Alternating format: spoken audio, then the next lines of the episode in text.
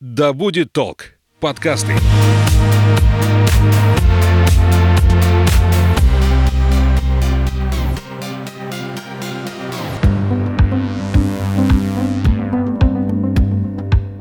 Привет, я Маша Хоменко, журналист и аспирант-филолог. А это подкаст «Наука запросто», в котором мы сближаем теорию с практикой, академическую среду с реальной жизнью и говорим о том, чем дышит современная наука, кто они, ученые настоящего, почему выбрали путь исследований и как проводят свободное время. Сегодня мы продолжим беседу с Натальей Дмитриевной Федяевой, доктором филологических наук, завкафедрой русского языка и лингводидактики ОМГПУ. Напомню, что в прошлом выпуске мы поговорили о том, чем занимается современная лингвистика, каково быть потомственным ученым и как научиться говорить эффективно.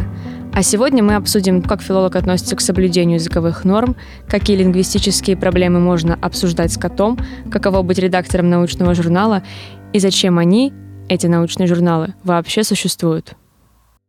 Теперь давайте поговорим о научных журналах. Вы ведь еще и редактор Вестника Омского государственного педагогического университета. Да, есть такое. Зачем нужны научные журналы?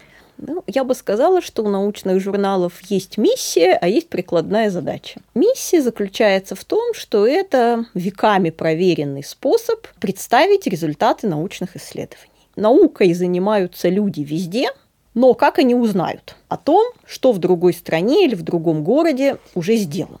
А ученым важно не изобретать велосипед, а узнать, что он уже изобретен и дальше пойти. И ученым очень важно не вариться в собственном соку, не думать, что ты вот такой гениальный открыл что-то, а вдруг это уже открыло до тебя 100 человек, да. А ученому важно понять, что его логика действительно логика, потому что свои-то рассуждения всем кажутся безупречными. Но только представляя свои исследования другим, мы можем понять, а покажется ли она такой же безупречной другим участникам процесса. И научные журналы позволяют авторам представлять результаты своих исследований раз и знакомиться с тем, что исследуют другие два. Это вот такое высокое предназначение научных журналов. А прикладная задача заключается в том, что у ученых есть свои квалификационные испытания. Мы защищаем диссертации, получаем ученые звания. Для всего этого нужны публикации. И вот научные журналы предоставляют такую платформу. Так что понятно, что второе производно от первого, и миссия на первом месте, но и такая вот утилитарная, что ли, задача тоже есть. Каково быть редактором научного журнала? Это вообще женская работа, не женская? Трудно, нет? Ну, женская или не женская, несущественно. А да, ну, так скажем, трудновато. И это ну, специфическая работа, отличающаяся от того типа взаимодействия с текстом, который есть, например, у автора. Я получаю статьи других авторов, и моя главная проблема и моя главная задача как редактора не внедриться в этот текст слишком глубоко, не стать автором, а остаться редактором. Как автор я могу свой собственный текст да, переписывать 150 раз, безжалостно выбрасывать абзацами и страницами, понимать, а все было неправильно, все надо переставить, переделать, переписать, процитировать других и так далее. То есть в своем тексте у меня свобода деятельности, и в своем тексте я хозяйка. В чужом тексте я не хозяйка. А, я должна его оценить, должна его подготовить к публикации, но не рушить авторскую логику, не подрывать авторскую концепцию, а, то есть оставаться немножко отстраненным. Это иногда сложно. Ну, еще одна специфическая черта редакторской работы – это работа с людьми, с авторами. Да? Авторы как люди, да, все разные. Кто-то с готовностью откликается на какие-то советы и замечания, кто-то нет, кто-то в конце концов сразу почту читает, кто-то через mm-hmm. две недели. Да. А, да, то есть это вот человеческая составляющая, конечно, она добавляет изюминки в работу. Ну, вообще серьезная такая работа основательная, требующая погружения, ну, буквально моя вторая основная работа.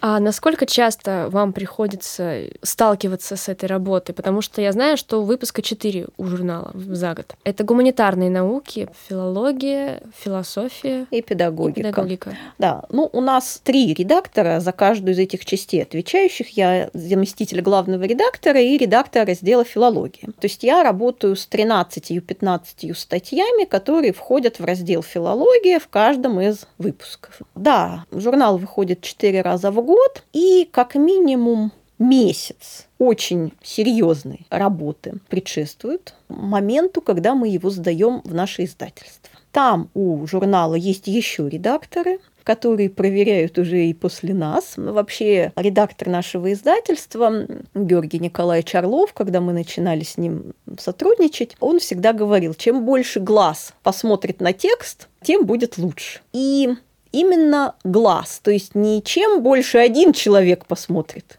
на mm-hmm. один текст. А чем больше разных людей посмотрит на текст, тем будет лучше. И это чистая правда. То есть мы ищем и находим что-то, что надо исправить после нас. Редакторы издательства ищут и находят, а потом еще и мы можем снова что-нибудь найти. Это такой процесс бесконечный, когда надо сказать, ну вот все уже лучший враг хорошего, подписываем. Вот. Ну, вообще, так как мы стараемся очень качественно делать работу, ведь это ну, такая научная карточка нашего вуза, то работа действительно серьезная, кропотливая. В общем, где-то месяц плотной работы до сдачи номера в издательство потом еще недели две на устранение замечаний, которые делают издательство. А, в общем, каждый выпуск э, два месяца такой вот напряженной работы, ну, плюс, так как же статьи поступают же все время, да, а есть еще работа промежуточная, так что это вот, знаете, не, не вахта, то работаешь, что не работаешь, это постоянно работаешь, угу. но с разной степенью интенсивности. А научный журнал, какие преимущества он дает университету? Вы сказали, что ваш вестник это карточка вашего университета. И что это значит? А, ну, если начать с прикладной задачи, то журнал вуза позволяет сотрудникам вуза опубликоваться ну, без каких-то особых проволочек. Понятно, мы редактируем все статьи и рецензируем абсолютно все статьи, и плохая статья сотрудника вуза или хорошая статья сотрудника другого вуза будут оценены совершенно адекватно, то есть мы не опубликуем плохую статью только потому, что человек наш коллега, безусловно, нет. Но, как бы это сказать, серьезный вуз должен заниматься наукой. В серьезном вузе преподаватели должны заниматься не только преподаванием, но и наукой тоже. И научный журнал вуза, да, это ну, такой рупор той науки, которой в ВУЗе занимаются. Поэтому я всегда говорю студентам, да, на дипломе написана ваша фамилия. Не порочьте честное имя. На обложке журнала написано «Вестник Омского государственного педагогического университета». Я не могу позволить себе опорочить это название. Надо серьезно относиться к тому, что мы публикуем. Угу. А как ученому остаться в общемировом контексте и не потерять годами, десятилетиями накопленный опыт общения с коллегами зарубежными вот в настоящих наших геополитических положениях, э, в геополитической обстановке?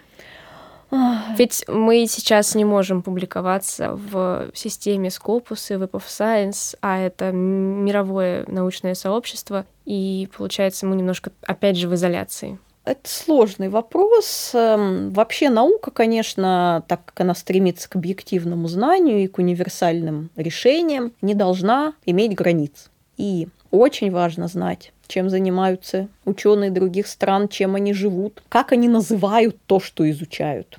И себя показать тоже ученому важно. Понятно, что здесь э, многое зависит от того, какую именно науку развивает человек. Мы с вами вот э, изучаем русский язык, и мы можем сказать, да и ладно, кто еще, кроме нас, да. изучает русский язык? Да, мы изучаем русский язык, мы публикуемся и нас читают в России, то есть там, где изучают русский язык. У нас все хорошо.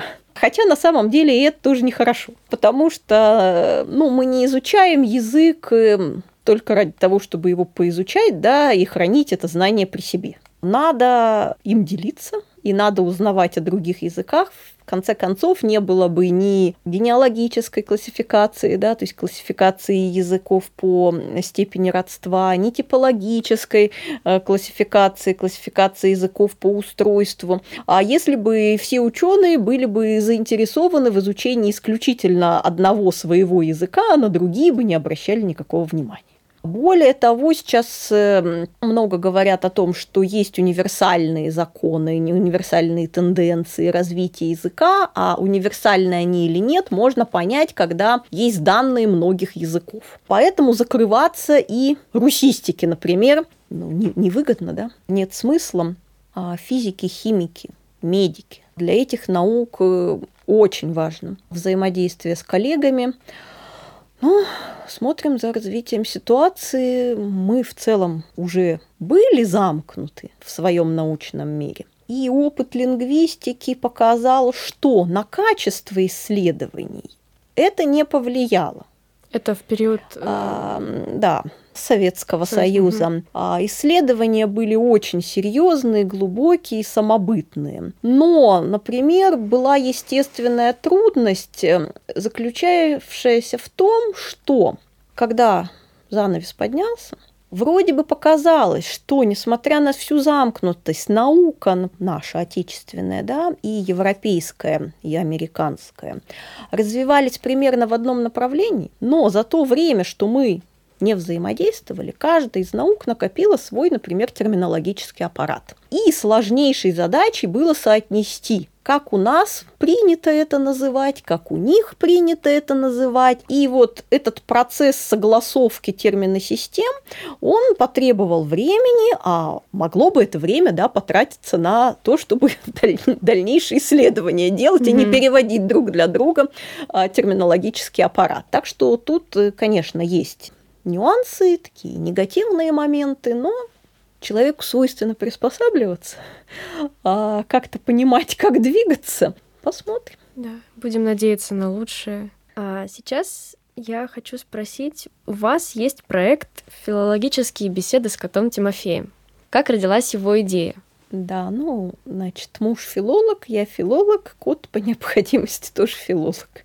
Идея родилась так. Был первый пандемийный семестр, вот тот внезапный, когда бах, из завтрашнего дня все на карантине, за закрытыми дверями, никто ни с кем не взаимодействует, только компьютер и интернет, э, окно в мир. Вот э, Тогда было много инициатив, в том числе к преподавателям вуза обращались, дескать, вселяйте оптимизм в студентов, придумывайте какие-то интересные формы, пойте, пляшите, вовлекайте, продолжайте общаться, чтобы, несмотря на сложную ситуацию, сохранять позитивный настрой. Это вот один мотив. Далее, мы, кстати, повелись на этот призыв, и тогда с коллегами сняли несколько роликов, назвали их коронавирусистические студии, о некоторых лингвистических уроках, которые принесла нам пандемия.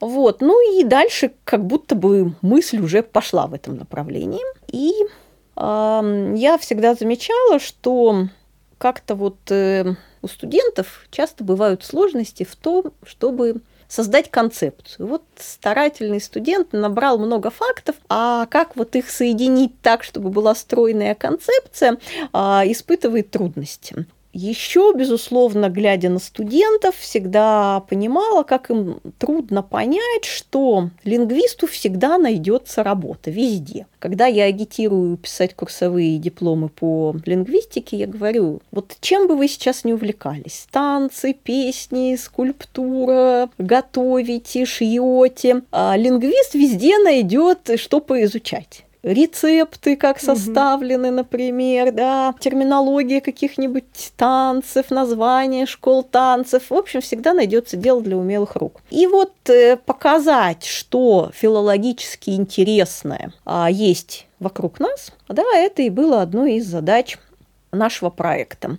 Ну, первоначально я собиралась беседовать, что называется, сама с собой, с камерой. Но когда есть кот, такой очаровательный Тимофей. собеседник, да, почему бы не побеседовать и с ним? Он как-то быстро вовлекся и сразу бежал, когда мы устанавливали аппаратуру, э, вертеться там под ногами, мяукать в микрофон и все такое прочее. Получается, задача у проекта вовлечь людей и пообщаться с ними через интернет-окно mm-hmm. в мир. А сейчас во что это переросло? Сейчас это горькие слезы, во что переросло. Катастрофически не хватает времени, идей сколько угодно, а времени на их реализацию просто ужасно мало. Мы сняли 10 роликов. У нас есть группа ВКонтакте. Мы там, помимо того, что ролики выкладываем, выкладываем еще тексты, содержащие некоторые наши наблюдения над языковыми процессами. Но надеемся вернуться вот к этой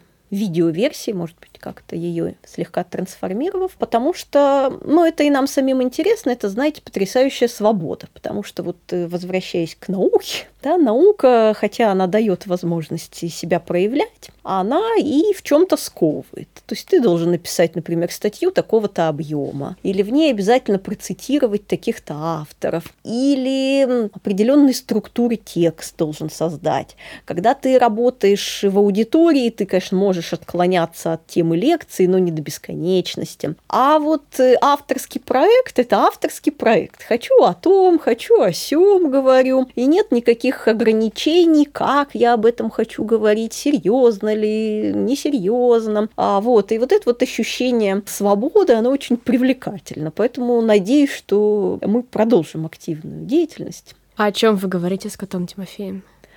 Да, буквально обо всем.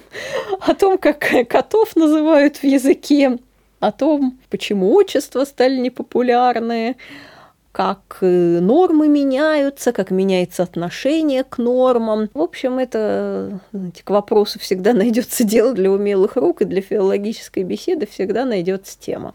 Но мы, так как студентов э, пытались вовлекать на первых порах, ну, собственно, и сейчас будем рады студенческому участию в проекте, часто отталкивались от запросов, беседовали на темы навеянные, так я скажу, студенческими запросами. А иногда что-то, что вот прям самим интересно, тут нет ограничений. Вот насчет нормы я еще хочу спросить. Я часто сталкиваюсь с тем, что лингвисты, они не настолько ярые защитники нормы, как, например, журналисты, для которых язык это вот такое орудие, и им нужно быть всегда правильными, четкими и точными, вот прям по норме. Если убираться это покинуть помещение, то ни в коем случае убираться это не наводить уборку, порядок в этом помещении. Как вы относитесь к нормам и к жесткому следованию? Это хороший вопрос. А, ну, во-первых, грамотность украшает всех всегда во всех ситуациях. Поэтому никому не скажу, вам не надо, не изучайте. Да? Ну, на самом деле грамотность, грамотная речь, письменная или устная, действительно, услада для глаз и для ушей уровень речевой культуры – это составная часть нашей языковой личности, того образа, который воспринимают э, окружающие нас люди. Поэтому, повторюсь, грамотность – это прекрасно. Но, с другой стороны, что мы наблюдаем? А, во-первых, есть, конечно, взаимосвязь между принципиальной необходимостью грамотности и сферой деятельности. Если это человек, который работает с текстом, и тем более работает с текстом, что называется, сильной позиции, то он должен быть грамотным и точка, без вариантов. Например, я учитель. Я поставлена обществом в такую позицию, в которой мне позволено учить. И я не могу себе позволить в этой позиции находясь, писать классная работа на доске с одной буквой «С». Или говорить «звонит», или что-нибудь в этом духе. Просто не могу. Это не означает, что учитель не может пошутить, да, и в порядке языковой игры нарушить норму или в порядке провокации нарушить норму, боже упаси. Но в целом, да, вот в обычной ситуации учитель должен быть грамотным и все, без разговоров.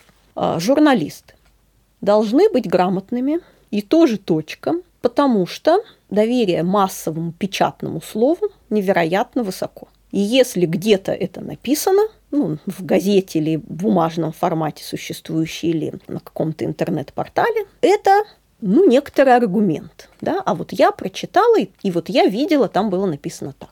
То есть если человек работает в сфере так называемой повышенной речевой ответственности, он должен эту ответственность осознавать и быть грамотным, стремиться стать еще более грамотным и все время контролировать свою грамотность.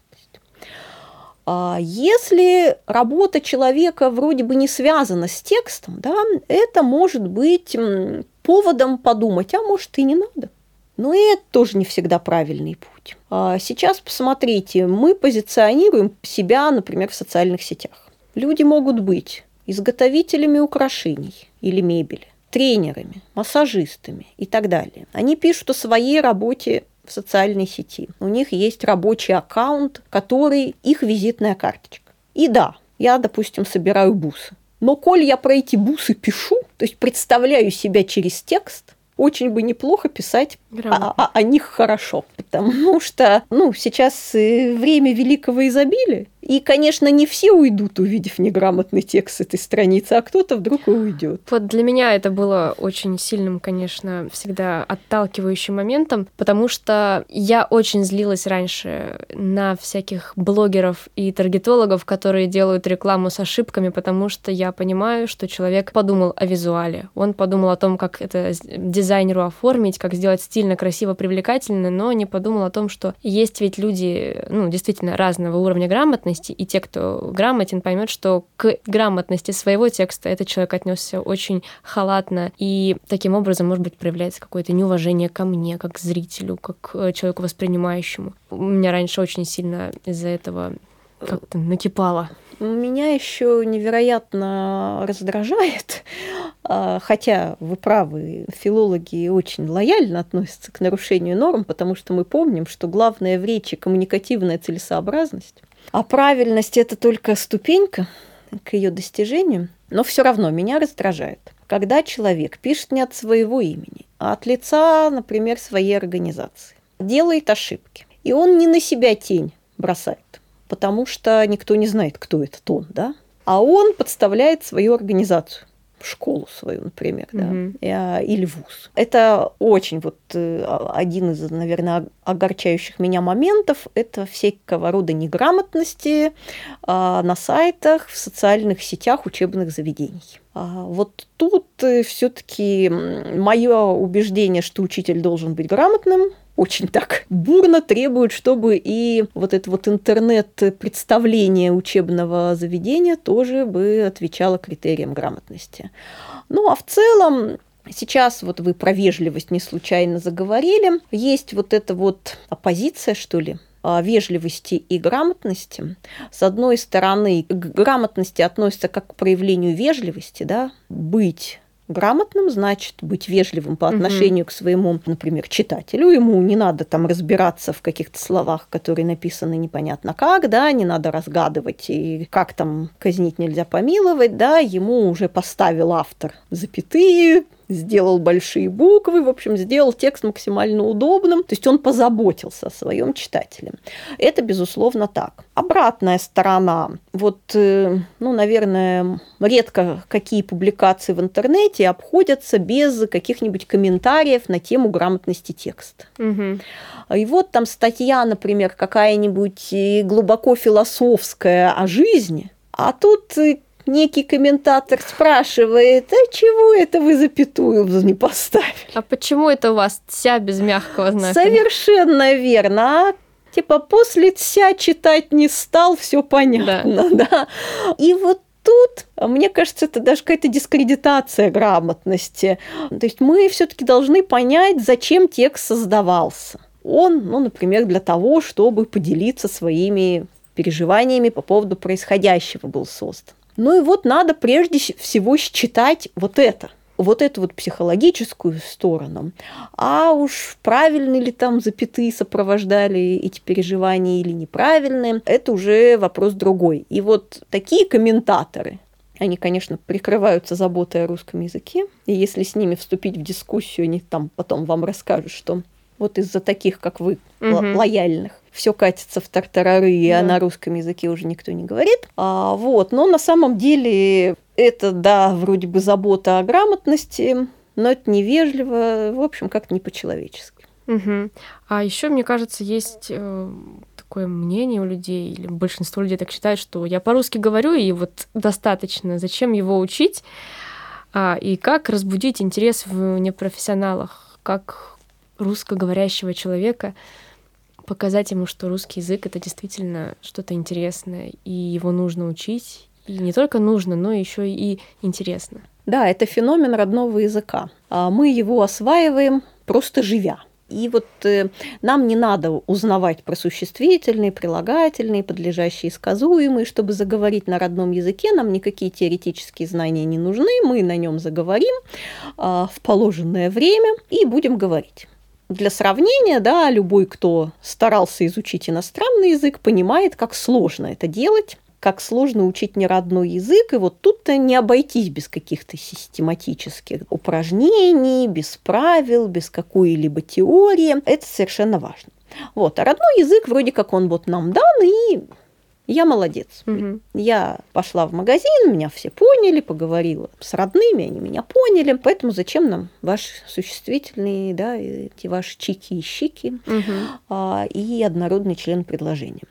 Как разбудить? Показывать, что язык хранит массу тайн и секретов.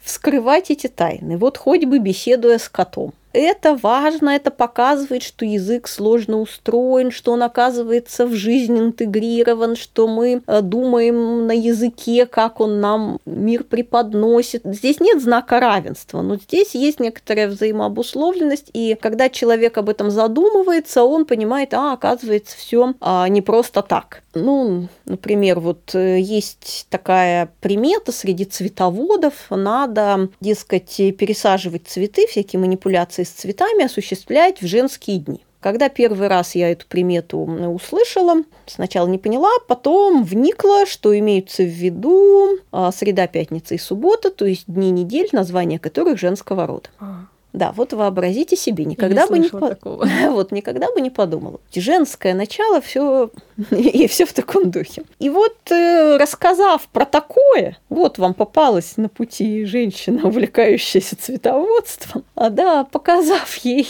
не развенчивая мифы, да, не, не надо говорить, что за ерунда, это все условность, сажай в четверг, будет тот же результат. Но вот этот пример показывает, что буквально на каждом шагу нас подстерегает э, какое-то явление, о котором мы можем поговорить с позиции лингвиста. И когда мы это человеку показываем, и он осознает, что говорит-то он говорит, но не все знает, да, о языке, он может и повернуться к этой науке лицом. Школьная программа очень важные задачи решает, да, она должна подготовить человека к жизни в мире. Поэтому в школе мы должны худо-бедно научить ребенка грамотно писать, а на изучение орфографии бросаются все силы. Поэтому часто русский язык ассоциируется вот вставьте пропущенные буквы, раскройте скобки, там выпишите в столбик слова Мгм. с удвоенными согласными.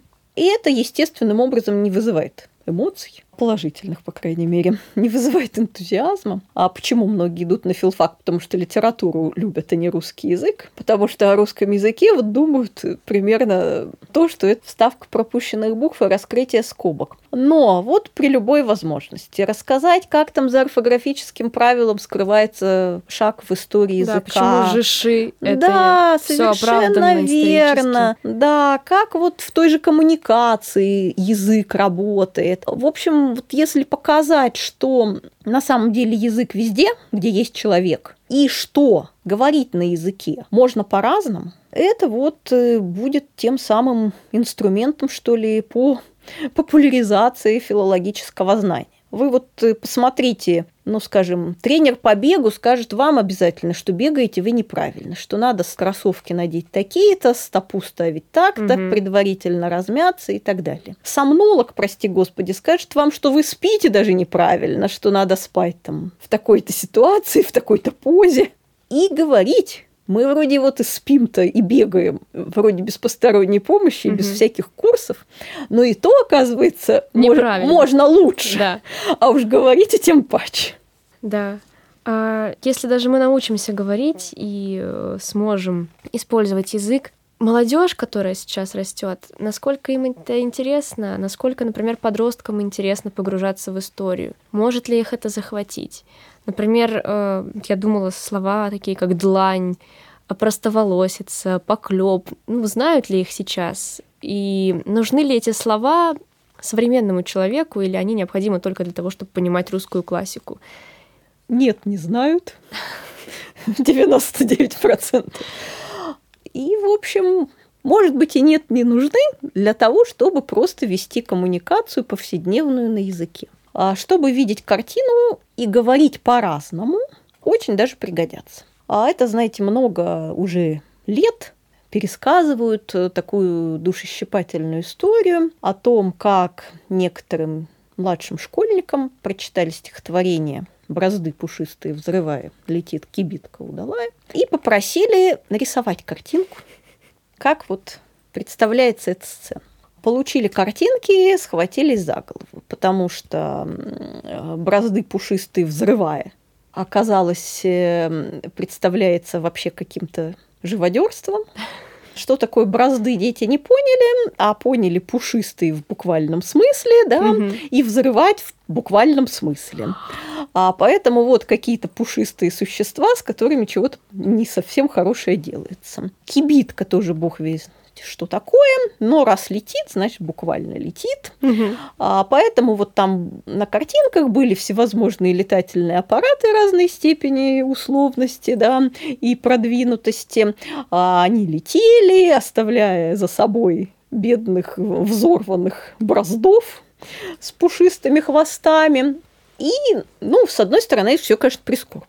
А с другой стороны, язык меняется, мы не можем от этого факта отмахнуться каждый год 1 э, сентября порождает размышления о школьных учебниках, например, о сборниках диктантов, а где все еще в изобилии представлено, например, слово «салазки». В то время как редкий ребенок представляет себе, что такое салазки. А слова тюбинг, например, нет. Хотя что такое тюбинг, тюбинговая трасса, многие да. дети городские хорошо знают. И вот э, эти наблюдения постоянно вызывают э, дискуссии, плакать ли по ушедшему, внедрять ли только новое, или наоборот, вот только классические тексты, только на них учить, или забыть все эти классические тексты, а брать исключительно новомодные с новой лексикой. А, ну, как мне представляется, у языка же какое свойство есть у литературного? Гибкая стабильность. Он меняется, но не скоропалительно. И вообще назначение нормы литературного языка одно из – обеспечивать преемственность речевых навыков. Мы это не всегда осознаем, но это действительно так. Но благодаря нормам представители разных поколений понимают друг друга. Вот если это известно, да, сравнивать молодежный жаргон разных поколений, то молодежный жаргон был у каждого поколения, угу. но был он разный, и поэтому скажем, поколение бабушек и дедушек, будучи школьниками, употребляли совершенно другие слова, чем их внуки, будучи школьниками. И если бы они общались каждый на своем молодежном жаргоне, они бы вообще друг друга не понимали. А благодаря литературному языку и его норме понимание это возможно. Поэтому длань вычеркнуть не надо. Но только длань пропагандировать тоже не надо. Угу. Надо показать, как в языке старое и новое уживается. Большое спасибо вам за беседу, Наталья Дмитриевна. Не бойтесь русского языка, не бойтесь науки, это очень интересно, это познавательно и полезно. До встречи в новом выпуске. thank you